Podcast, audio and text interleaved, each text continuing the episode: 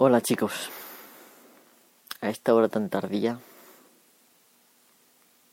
inicio el episodio número 28 de Reality Cracking. Mm, desde sus inicios este proyecto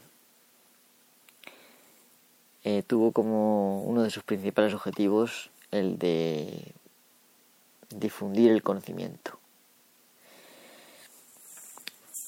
Mm, incluso más que entretener, porque entretener, bueno, hay muchísimos podcasts, muchísimo más entretenidos que el mío, para entretenerse.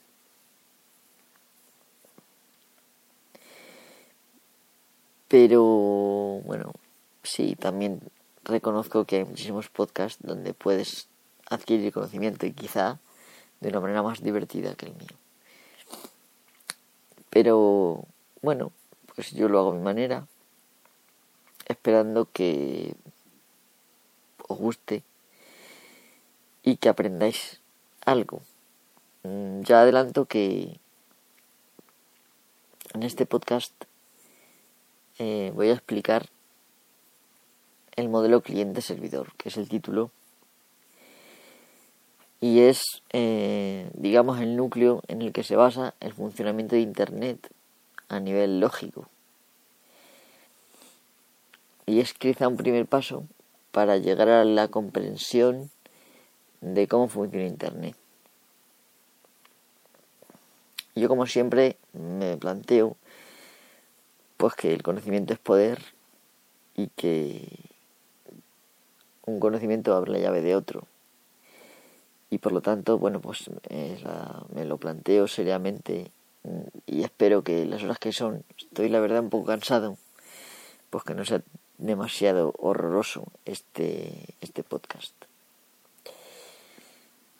Así que bueno, voy a empezar con muchísima tranquilidad, pero bueno, eh, con el objetivo en mente de explicaros lo que es el modelo cliente-servidor. Bueno, pues empezamos ya. El modelo cliente-servidor es una forma de sistema distribuido donde unos programas consumen eh, datos mientras que otros los producen.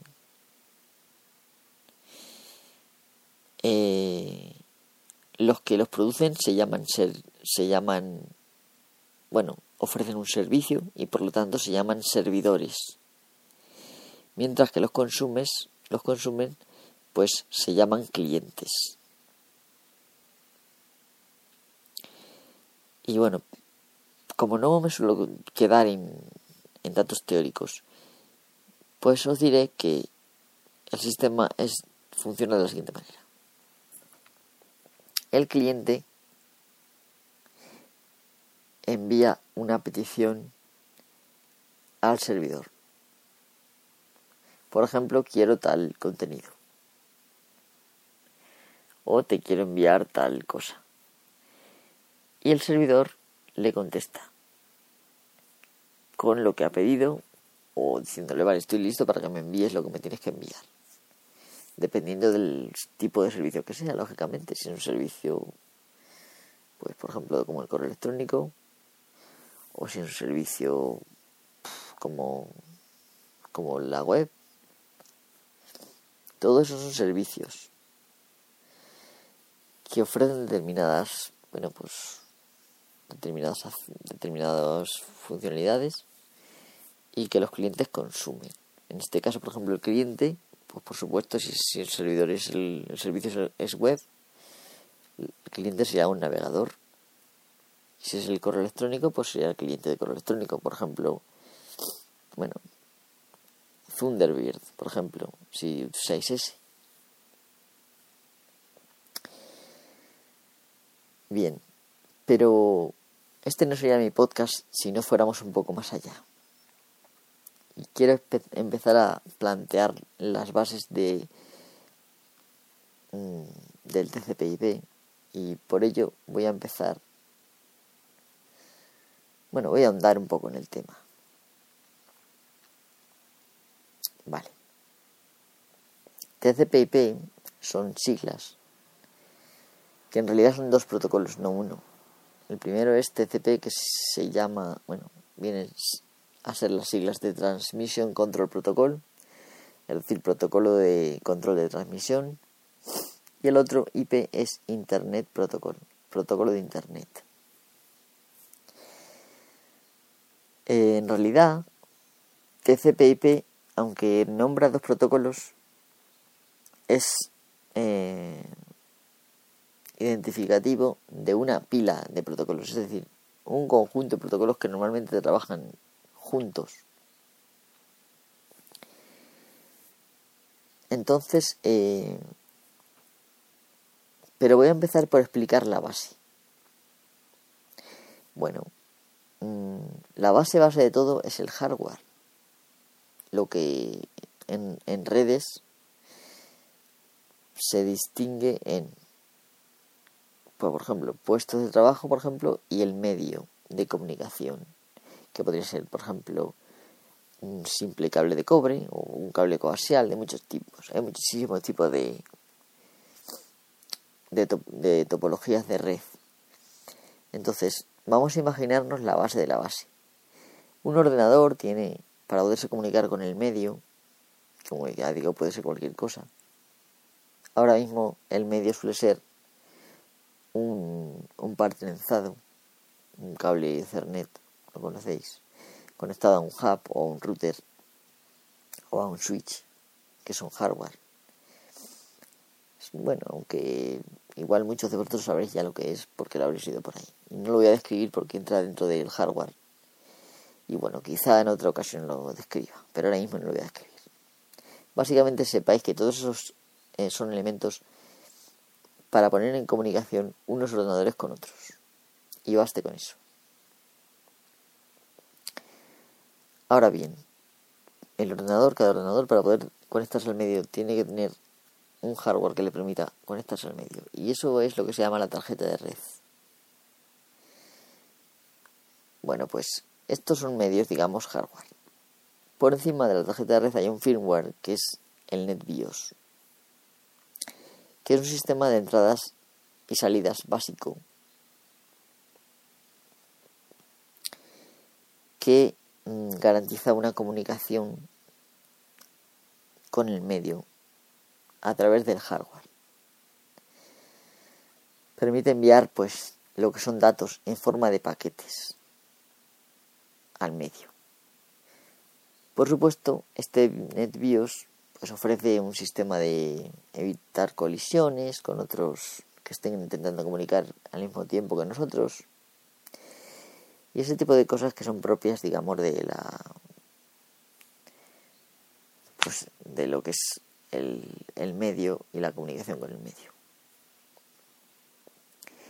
Pero Internet eh, es una red que funciona sobre cualquier topología y de hecho funciona a través de muchísimas topologías, sí, topologías diferentes. Por lo tanto, dijeron, bueno, no nos podemos conformar con con el NetBIOS, porque NetBIOS pues variará pues, si es token ring la topología o es o es otra, o es Ethernet, por ejemplo. Entonces lo que vamos a hacer es construir un protocolo encima que se va a llamar protocolo de Internet, que independientemente de qué topología tenga cada red, sea capaz de hacer llegar un paquete de un ordenador a otro dentro de la red. Y a raíz de esa idea, que como sabréis surgió en, en el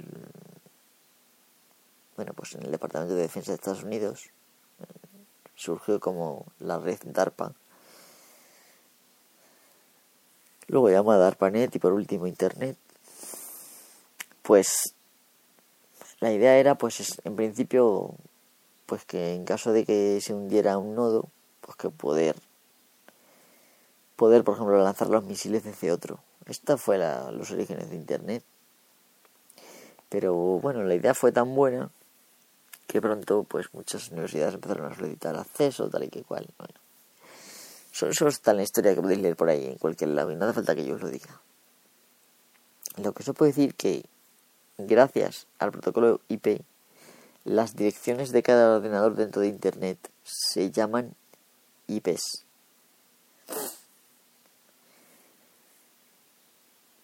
Estas direcciones tienen un formato que hace posible que identifiquen a un ordenador dentro de la red, un único ordenador, y, ese mismo formato, en conjunción con, con el medio y los routers y demás, y el propio protocolo, hace que los datos puedan llegar de un ordenador a otro, de forma ya transparente. Pero yo puedo mandar un paquete, es decir, un paquete de datos es simplemente como un, no, es, no llega a ser un archivo, es como un fragmento de datos de una longitud determinada. La longitud determinada de, del paquete se denomina en, en estas tecnologías MTU, que viene a denominarse pues como el máximo unidad transferible y suele ser 1500 bytes o algo así. Bueno, no es mucho caso porque ahora mismo no me acuerdo y las horas que son no voy a mirarlo, ni siquiera la tabla que tengo aquí. Pero vamos, la MTU es variable, o sea, el tamaño del paquete. Pero lógicamente el protocolo IP no garantiza garantiza que llegue, o sea, encamina, es capaz de encaminar a través de routers y demás, es capaz de encaminar un paquete. Pero ni garantiza la llegada exactamente, ni garantiza que, que haya un entendimiento entre un cliente y un servidor. Para que haya un entendimiento tiene que haber una conexión y un control de errores que permita saber, pues, si los paquetes han llegado o no, y en caso de que no hayan llegado, reenviarlos. Esto, este tipo de control lo proporciona TCP. Y lo que hace es lo siguiente. Divide la información en, en paquetes y los numera. Y una vez numerados, lo va enviando. Como cada paquete puede ir por un camino diferente pues puede que no lleguen en el mismo orden en que fueron enviados. Por lo tanto, una de las funciones del protocolo TCP es reordenar los paquetes en la llegada. Y hay un conjunto de funciones que permiten saber, oye, ¿te ha llegado el paquete? Normalmente lo que se hace es enviar una serie de banderas. Por ejemplo, tú haces la conexión que se hace por el saludo de tres vías que se envía la bandera es un paquete casi vacío con la bandera sin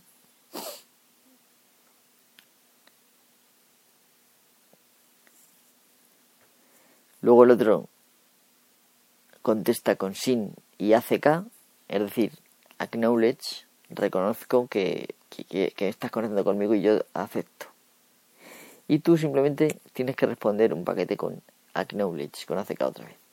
Esto es el saludo de tres vías. Una vez se ha hecho esto, se, se sobreentiende que los dos ordenadores están en una sesión donde se van a comunicar continuamente hasta que la sesión finalice. Entonces, en ese momento es cuando empiezan los paquetes a numerarse, ordenarse, enviarse, y cada vez que el destinatario recibe un paquete, devuelve el mensaje ACK con el número del paquete. Cuando, bueno, hay un límite de tiempo y cuando el límite de tiempo pasa y un determinado paquete que ya se ha enviado no se recibe, el ACK, pues se vuelve a enviar.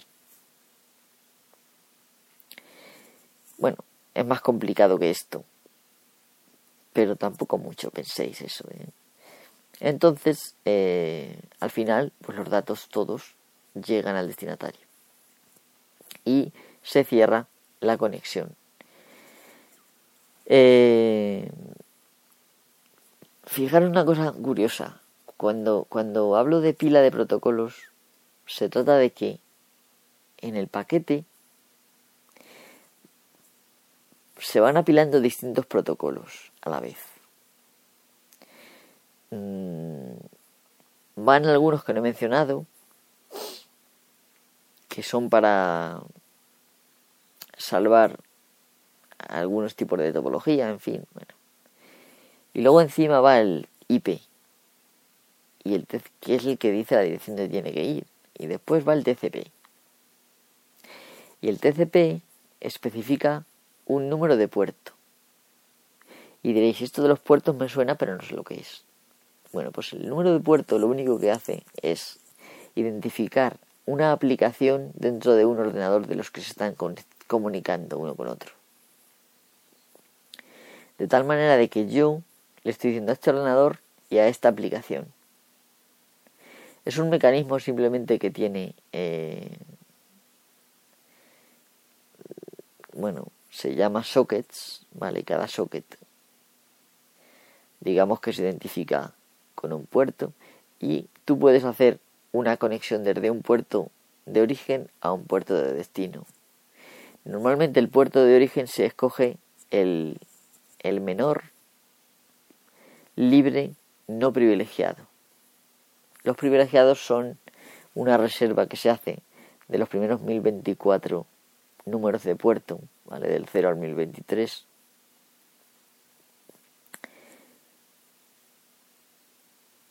Para, eh, bueno, no, ahora mismo no me acuerdo, creo que si es el 0. Es que el 0 normalmente es el que se pide para que te asignen un aleatorio no privilegiado. Entonces, no sé.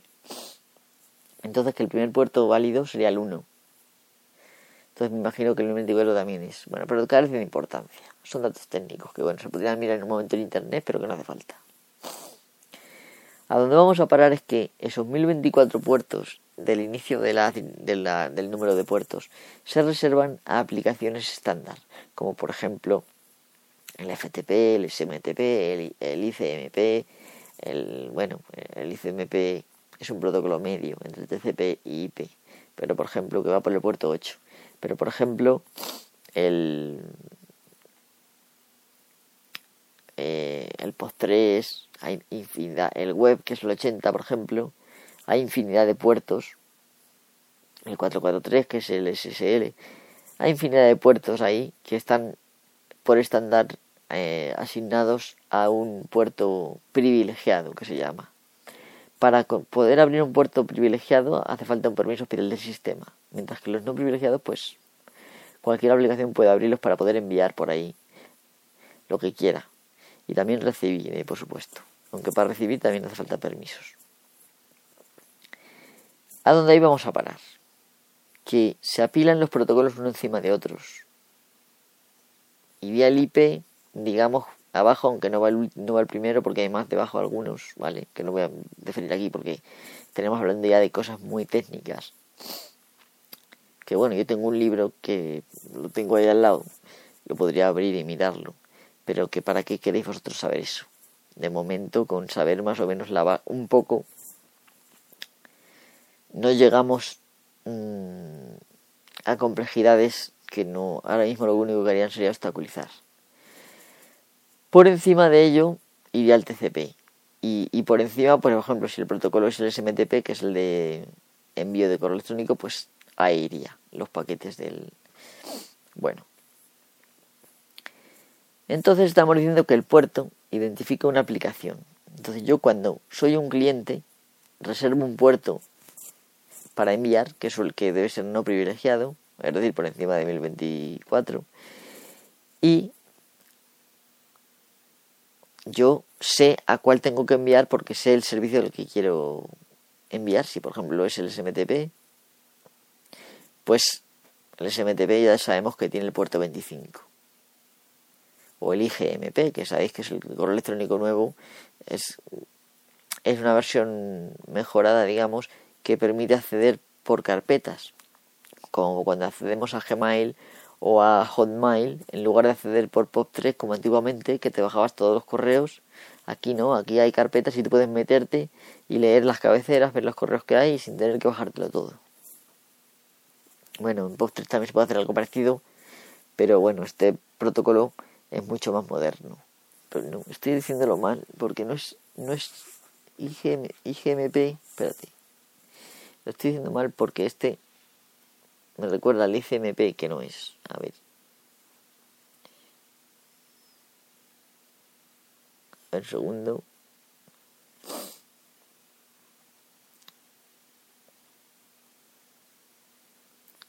Se acababa de leerlo por aquí, en las narices.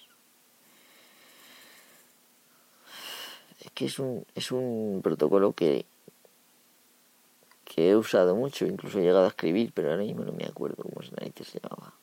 Pero bueno, tampoco es que lo vayáis a necesitar. Vamos a ver.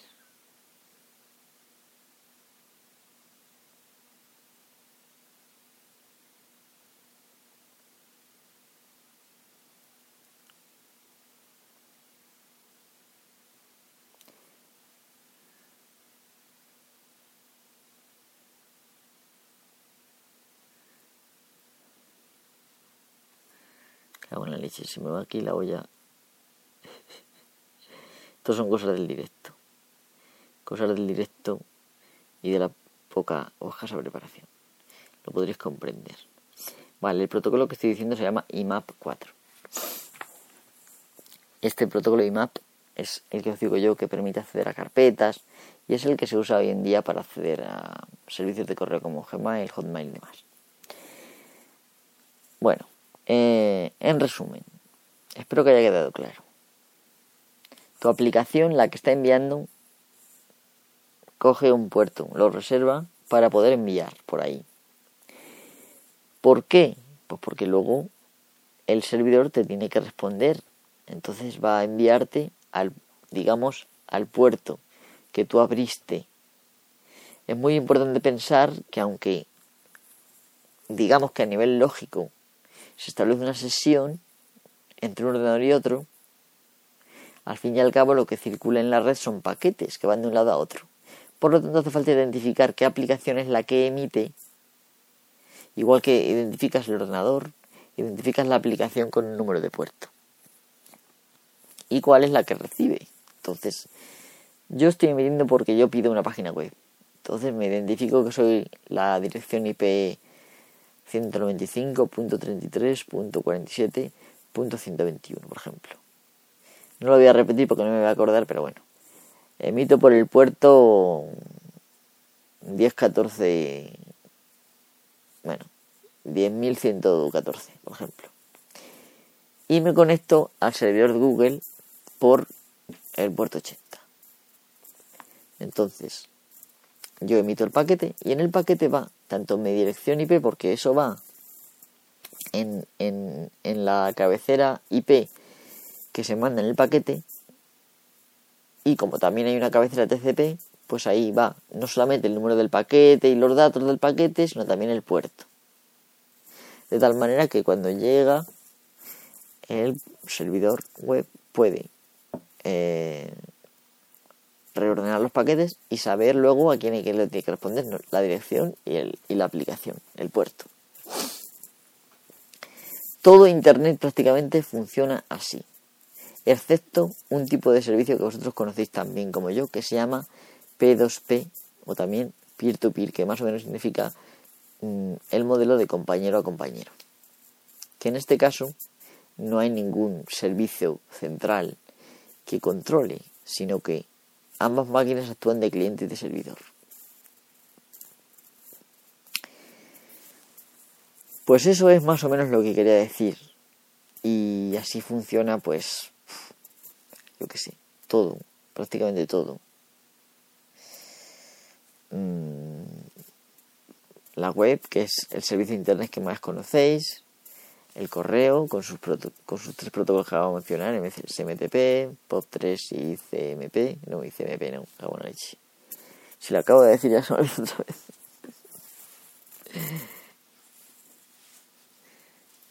Acabo de decir y ya se me olvidó otra vez. El IMAP 4. Sí, el IMAP. Hay varias versiones, ya como sabéis. Bueno, otra cosa que quería decir es que todos estos protocolos que menciono que van por encima, digamos ya, del TCP, son protocolos de sesión que necesitan que se establezca una sesión entre el origen y el destino. Pero hay otro tipo de paquetes que no requieren sesión. Por ejemplo, yo quiero saber la hora. Y hay un servicio que se llama Time, que está en el puerto 7, que me dice la hora. Pues yo simplemente le mando un paquete, oye, dime la hora. Y me manda otro paquete que me dice, ten, esta es la hora. Y no hace falta enviar saludo de tres vías ni nada, puesto que es una gilipollez gastar tanto tiempo en establecer una comunicación para recibir un solo paquete. Tú le preguntas y si ves que eh, ha pasado el tiempo eh, normalmente aceptable para recibir el paquete, pues lo vuelves a preguntar y punto. hasta que te responda, que suele ser fácilmente hoy en día ya que te responda bien, porque las redes son buenas. Entonces, por así decirlo, eh, este, este sistema, que es de, digamos, al mismo nivel que el, que el protocolo TCP/IP, se llama ¿Cómo se llama? UDP se llama. User Datagram Protocol. O sea, protocolo de datagrama de usuario. Creo que se llama así. Sí, sí. Tengo últimamente la cabeza. A ver, UDP se llama. Sí, User Datagram Protocol. Mira, lo tenemos aquí en la Wikipedia. Esto, lo podéis buscar en la web en la Wikipedia y enteraros mejor. Entonces, también conocéis varias aplicaciones, varios servicios de Internet que funcionan con UDP, que ya digo que no requieren sesión. Tú simplemente le mandas un paquete y el servidor te manda otro paquete. Y no establece conexión, por lo tanto no se usa el servicio, o sea, perdón, el protocolo TCP. IP sí se utiliza, IP sí va primero, pues yo qué sé, el, sabéis que primero va el enlace, que son paquetes, o sea, unas cabeceras que dependen, por ejemplo, pues si por ejemplo es Ethernet, pues va la, la MAC de la tarjeta, que eso es una cosa que todo el mundo me imagino que conoceréis, que cada tarjeta tiene un identificador único. Pero si esto que en RIM, pues lleva otra cosa. Si fibra óptica, pues lleva otra cosa, en fin. Todo esto depende de, del enlace. Luego, de, la capa de red va la cabecera del protocolo IP, que lleva la dirección, básicamente, y algunos datos de enrutamiento. Y por encima, en la capa de transporte, ahí podemos encontrar a TCP o UDP. El TCP se utiliza en la mayoría, no, en todas o la mayoría de las aplicaciones cliente-servidor, en el modelo cliente-servidor, como por ejemplo los servidores HTTP, que son los que mueven la web, que tú le pides una página y te la envía, básicamente. Y puedes iniciar una sesión con ellos y estar todo el rato hablando. Oye, mándame esta página, mándame esta, esta imagen, no sé qué. Pero hay otros, eh, como digo, el protocolo TCP, que va encima también de la capa de transporte, encima de la capa de red, que es IP por eso se llama pila de protocolos, porque van unos encima de otros. Entonces, como digo, por ejemplo, en la capa de aplicación de, mm, un servicio, por ejemplo, de TCP suele ser el HTTP, el SMTP, los que he mencionado. Mientras que si usamos el transporte de transporte UDP que no requiere sesión, que simplemente es un paquete que se envía, otro que se recibe y punto, pues encima podemos encontrar protocolos como en la capa de aplicación me refiero, como DNS, DHCP, en fin, varios, ¿no? Que todos conocemos. También funciona con, con algo parecido a UDP, el ICMP que estaba todo el rato recibiendo, que es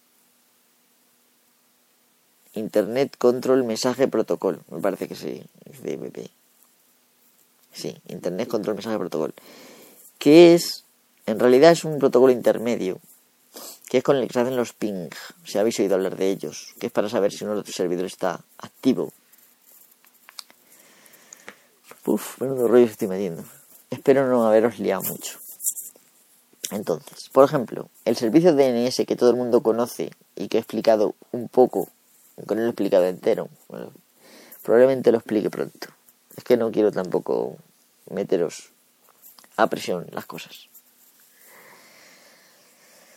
El servicio DNS lo que hace es que tú le das un nombre de dominio y a ti te da la dirección IP, que es lo que tú al final necesitas para hacer llegar el mensaje. Ah, bueno, para hacer para por ejemplo establecer conexión TCP con un servidor, web, por ejemplo. Pues eso hace, entonces para eso tú le mandas un paquete, oye, este que es dominio, ¿cuál, cuál es su dirección? Y a ti te manda otro. Entonces no hace falta una sesión tampoco. O sea, es lógico que no vas a hacer tampoco el saludo de tres vías, ni vas a numerar paquetes, si es un solo paquete. Entonces no se usa TCP, se usa UDP.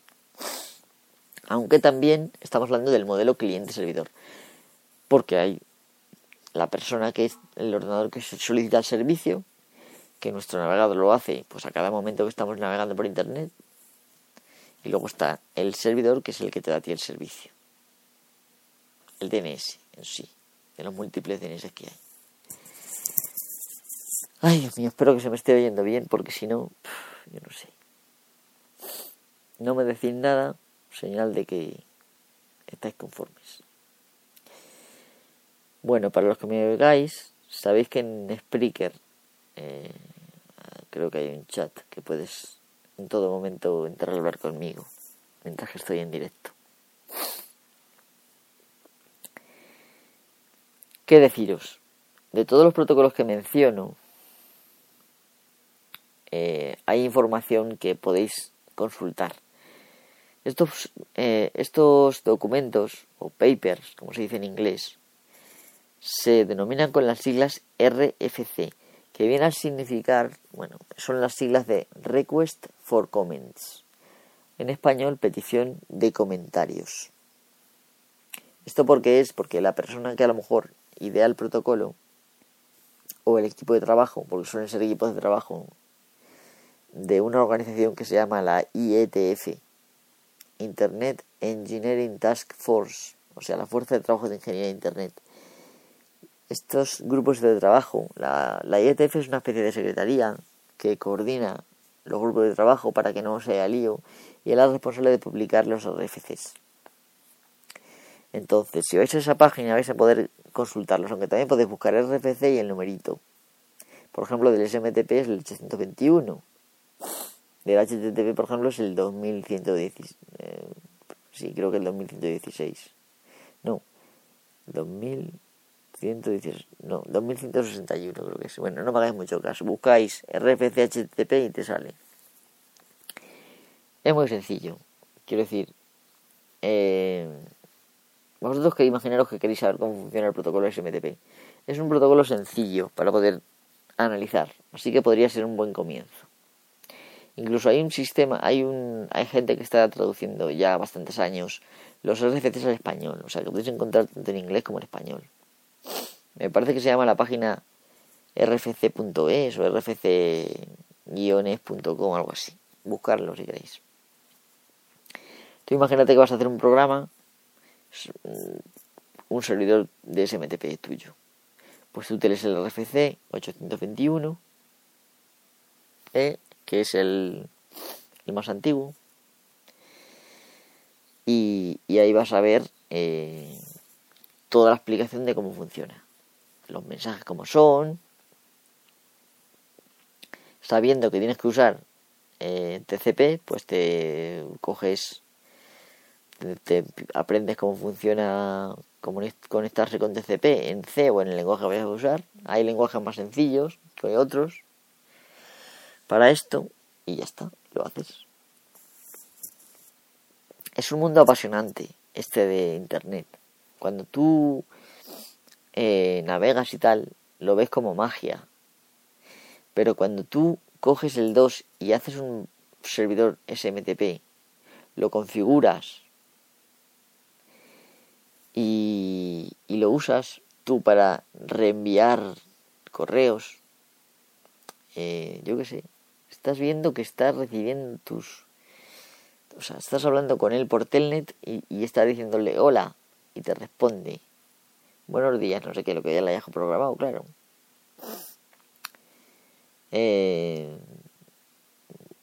RCPT tú tal.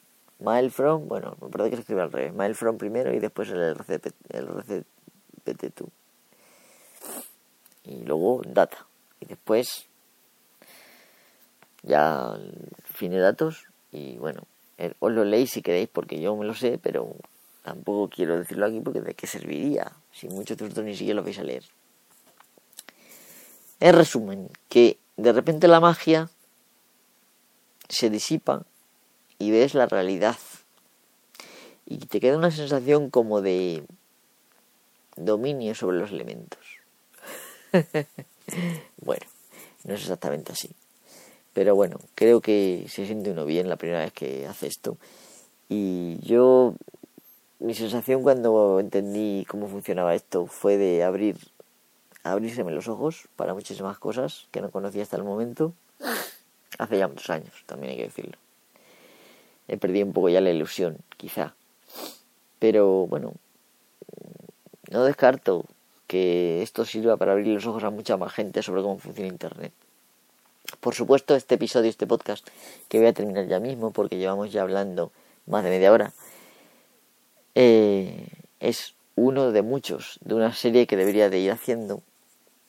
Eh, metería entre cosas cosas más light, meter entre medio cosas más light, porque es que si no, me abandonaréis en, en conjunto. Cosa que bueno, no hago este podcast tan por nada, por simplemente pretendo ser útil, pero si al final nadie me escucha, pues no hay utilidad en ello tampoco. Entonces intento combinar un poco materiales que puedan ser más interesantes, más técnicos, menos técnicos, yo creo que esto de la técnica uno lo ve difícil hasta que se mete en ello. Así que por favor, que nadie se me desanime. ¿Eh? Nadie se me desanime. Si algo no entendéis, me lo podéis preguntar. Me podéis escribir un correo, oye, eres un cabrón. No hables de estas cosas que no nos enteramos de nada. O, decir, joder, has contado cosas que ya sabíamos. Lo que, lo que me queréis decir, me lo podéis decir. Oye, mira, explícalo otra vez de esta manera porque no nos enteramos de nada. Bórralo y vuelve a hacer de nuevo un día que esté menos cansado, que también podría ser una buena solución. Es que hoy no tenía ni guion, ¿vale? Entonces simplemente tenía la idea de grabar sobre esto y estoy aquí ya tumbado y todo, a punto de dormirme y quería aún así grabar. Parece que últimamente me pasa lo que el amigo ecologista, que tengo mono de grabar. Así que bueno, eh, Muchas gracias por oírme y hasta la próxima. No soy el coñazo ya más. Sabéis dónde estoy, quién soy. Soy Mist en Twitter, MHYST y tenemos el correo electrónico del podcast que es rcracking.com.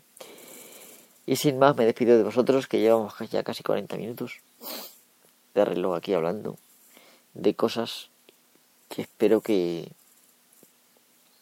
os hayan aclarado un poquitín de cómo funciona este mundo mm, tan etéreo de Internet, pero tan material al mismo tiempo. Cuando entendáis la materialidad de lo que es Internet, podréis verlo de otra forma. ¿Mm? Eso espero. Venga, hasta la próxima.